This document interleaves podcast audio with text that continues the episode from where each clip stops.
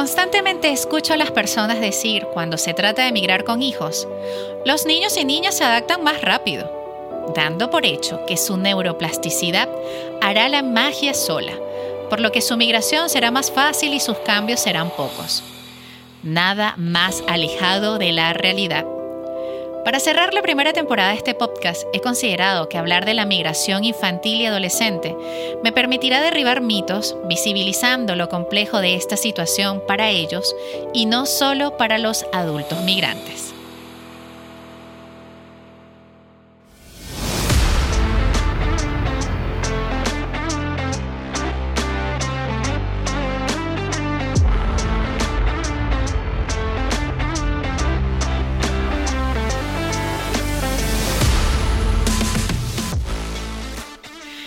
Bienvenidos una vez más a Valentía Emocional. Soy Rosemary Hernández Malavé, psicóloga, creadora del coaching migratorio emocional y escritora del libro La Valentía de Migrar. En las redes Instagram, TikTok y YouTube me encuentras como arroba minutos de bienestar.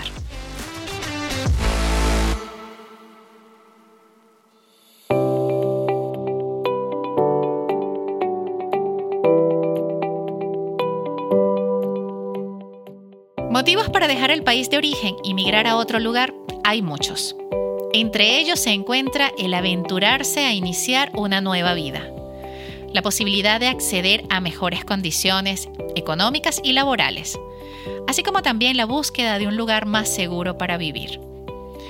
Eso lo conversamos en un episodio atrás de este mismo podcast, donde cuento una parte de mi historia de migración con mi hija. En el caso de Latinoamérica, se ha señalado que el fenómeno de la migración tiene su motor en la inestabilidad política, crisis económicas recurrentes, bajos salarios y escasas oportunidades laborales en el país de origen. Al igual que toda decisión importante, migrar a otro lugar tiene un aspecto positivo y otro negativo. Se deja lo conocido atrás, la familia, las costumbres, incluso a veces el idioma y se llega a un lugar extraño, con otra cultura, otras reglas, a las que hay que adaptarse si se quiere pertenecer ahí. Sin embargo, a pesar de los riesgos que implica la migración, siguen siendo para millones de latinoamericanos y caribeños la única esperanza de progreso y realización. También para los niños, niñas y adolescentes, la migración trae consigo esperanzas de una mejor calidad de vida y a la vez dificultades por tener que enfrentarse a lo desconocido. La decisión de emigrar a un nuevo lugar afecta a todo el grupo familiar, ya sea que emigren todos a un nuevo destino o si solo se van algunos de sus miembros y el resto se queda en el país de origen. ¿Cómo sucede cuando es el padre o la madre quien se va en busca de trabajo y los hijos se quedan al cuidado del otro progenitor o de otro miembro de la familia? Han sido muchas historias que he escuchado desde el 2016 sobre la migración, los niños, niñas y adolescentes. Comenzando por la mía con Laura, la de mis amigos cercanos, la de las personas que he acompañado desde el coaching migratorio emocional, así como en sesiones de psicología, luego de darme la oportunidad en esta última, al finalizar la doble maestría en psicología infantil y juvenil e inteligencia emocional como resultado de la pandemia del 2020. Cuando anuncié en las redes que atendería a niños y adolescentes, comenzaron a llegar casos tan sorprendentes que entendí lo poco que sabemos de la migración en la población más vulnerable y de la que ostentamos en decir son el motor de nuestra vida como padres y madres. La están pasando mal. Esa es mi conclusión. No es generalizable, por supuesto, pero un gran porcentaje de ellos han tenido malas experiencias. Un caso que me dejó sin dormir fue la historia de una niña venezolana migrante que cuando la conocí, la primera impresión que tuve fue que estaba sufriendo mucho. Y no me equivoqué. La sesión fue vía online, por encontrarnos en países diferentes. Cuando vi sus ojos tristes, sentí como mi corazón de madre quería protegerla, y luego, cuando comenzó a contarme lo que le ocurrió desde su llegada a aquel país, sentí que sería un largo camino por sanar heridas profundas. Esta historia, por cierto, la comparto en mi libro La valentía de emigrar. Para resguardar su identidad utilizaré el nombre de Lucía. Y para no sumarme a la xenofobia, no usaré el nombre del país residente. En aquella primera sesión, Lucía, al presentarse, noté que su acento venezolano no existía. Incluso dudé por un momento de su nacionalidad.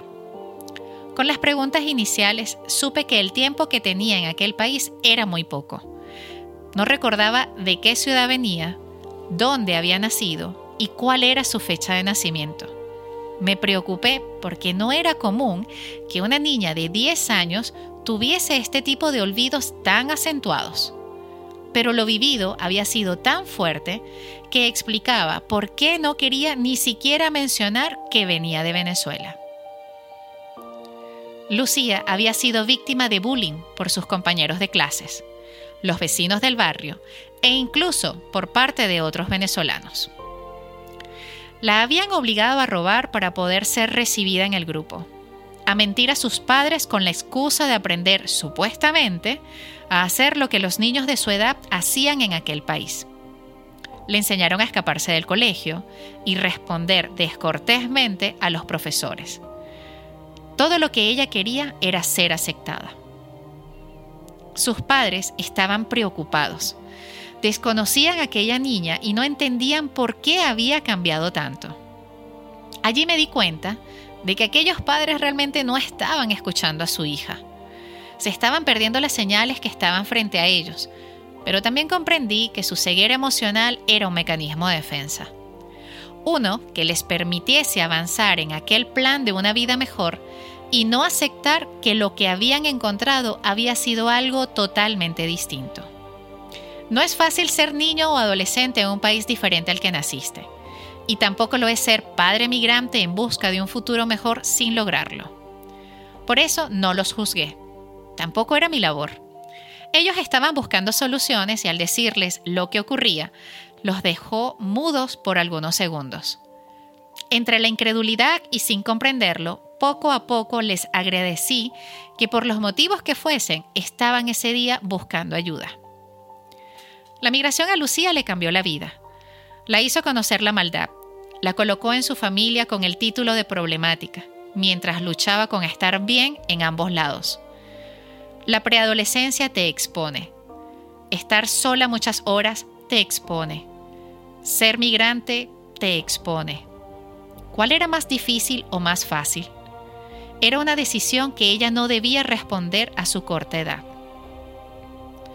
Cuando conversamos, ella lloraba porque no quería ver preocupado a sus padres. Sentía que era mala hija y reconocía que se había equivocado. Deseaba no haber hecho todo lo que hizo, pero aún más deseaba no haberse ido nunca de Venezuela. Lucía solo quería hacer lo mejor para todos, pero en especial volver a ser la niña de los ojos de sus padres.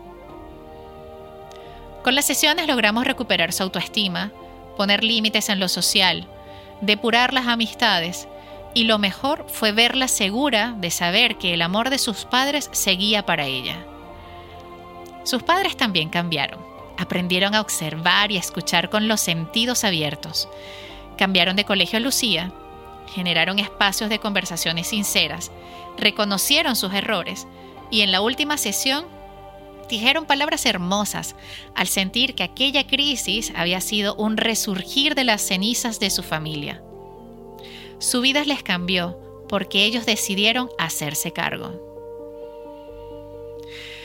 La historia de Lucía la he visto en otras caras, otras familias, con otros matices y en otros países, aunque lamentablemente no siempre tienen finales felices porque nosotros, los padres, nos escudamos en el trabajo, las ocupaciones de adultos y dejamos que ellos, por sí solos, resuelvan sus problemas, porque los consideramos menos importantes que los nuestros.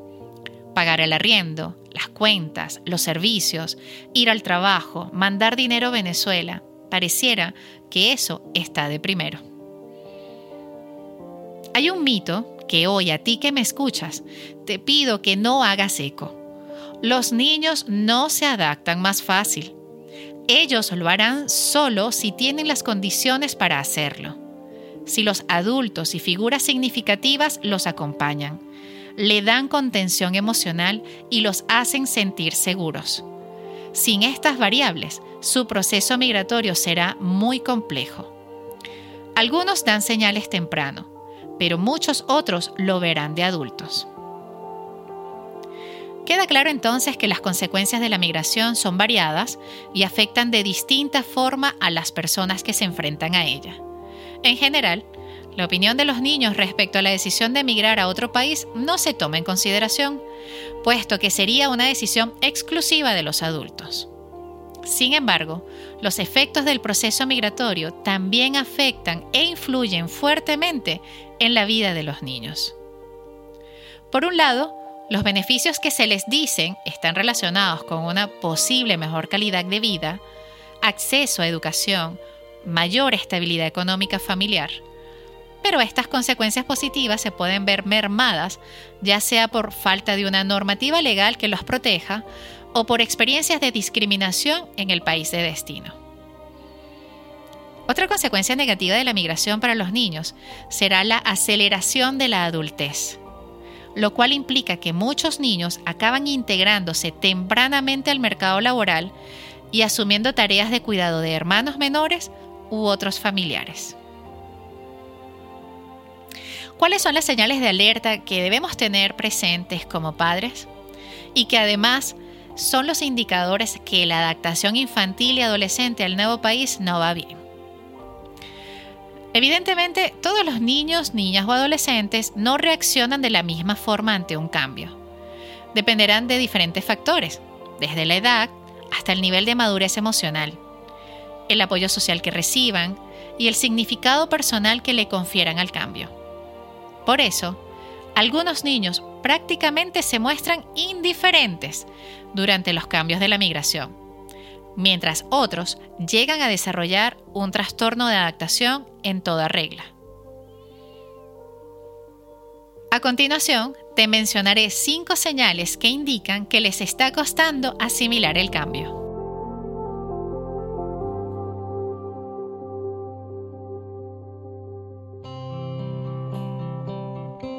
Número 1. Se muestra confundido e inseguro. Ante un cambio, es normal que el niño, niña o adolescente se sienta confundido, sobre todo si no sabe a ciencia cierta qué va a suceder. Cuando sale de su zona de confort y debe exponerse a una situación que no conoce, es comprensible que se siente inseguro y una de las reacciones más habituales es el aislamiento. Es decir, prefiere pasar más tiempo solo que en compañía de los amigos, familiares o personas de confianza a la vez que se muestra reacio a descubrir nuevas cosas porque intenta aferrarse a sus viejos hábitos. Número 2. Se enfada, llora y se queja continuamente. Llorar, enfadarse o mostrarse rebelde son formas de expresar las emociones y los sentimientos.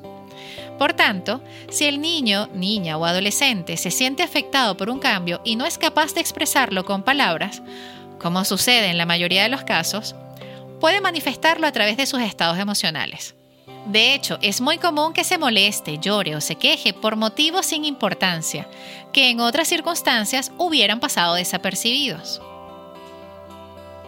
Número 3. Se comporta como cuando era más pequeño. Regresar a los comportamientos típicos de cuando era más pequeño es otra de las señales clásicas que indica que un niño, niña o adolescente se siente afectado por un cambio. Es lo que en el ámbito de la psicología se conoce como regresión. Puede comenzar a mojar de nuevo la cama, a pedir la leche en el biberón o a dormir con los padres. Los adolescentes pueden pedir demostraciones de afecto, solicitar más atención e incluso reclamar tiempo de familia comparándolo con los tiempos antes de la migración. Se trata de un mecanismo de compensación en el cual inconscientemente el niño, niña o adolescente regresa al tiempo en el que se sentía más seguro y protegido. Número 4. Manifiesta conductas que no se corresponden con su forma de ser habitual. A menudo, muchos de los niños que se sienten afectados por un cambio comienzan a manifestar comportamientos que no son propios de su forma de actuar. Por ejemplo, si se trata de un niño organizado, puede comenzar a ser desorganizado. O si es un niño estudioso, puede dedicarse más al juego. Se trata de una reacción instintiva que le lleva a asumir una conducta rebelde a través de la cual expresa su inconformidad o malestar con el cambio. En los adolescentes estas conductas son confundidas habitualmente por la edad, causando que no sean detectadas a tiempo y generando distanciamiento entre ellos y sus padres. Y número 5. Aparecen trastornos secundarios. A veces, los niños que han sufrido un cambio brusco en sus vidas desarrollan algún trastorno secundario, como por ejemplo trastorno alimentario, del sueño o incluso una alteración emocional severa. Sin embargo, lo más común es que presenten síntomas como inapetencia, pesadillas, dificultades para conciliar el sueño o irritabilidad.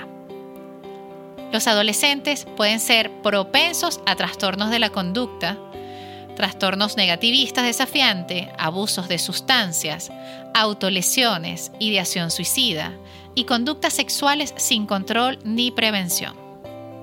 Estar atento a sus cambios y a las conductas que parecieran generar sospecha permitirá brindarles los cuidados pertinentes a tiempo y lograr los cambios necesarios en la dinámica familiar, el colegio o los lugares que concurran.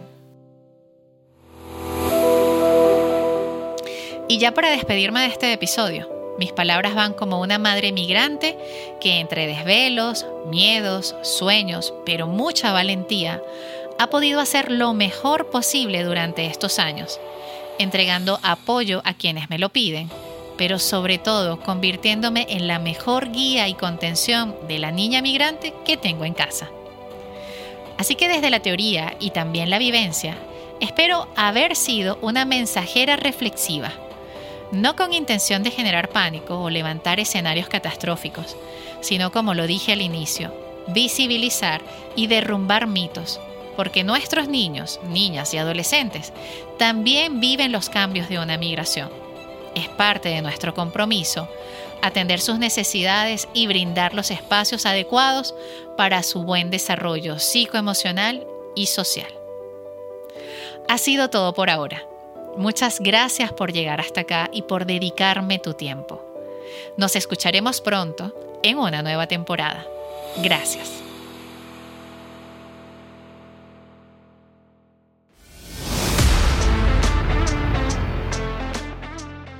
Recuerda darle clic al botón seguir. Comparte con más personas para que se enteren de este contenido. Déjame tus comentarios, dudas o consultas en Instagram, arroba minutos de bienestar guion bajo dos veces, o en mi canal de YouTube, Minutos de Bienestar. Para sesiones psicológicas y asesorías de coaching migratorio emocional, ingresa a www.minutosdebienestar.com. Soy Rosemary Hernández Malavé, psicóloga, creadora del coaching migratorio emocional y escritora del libro La valentía de migrar. Nos escuchamos en el siguiente episodio.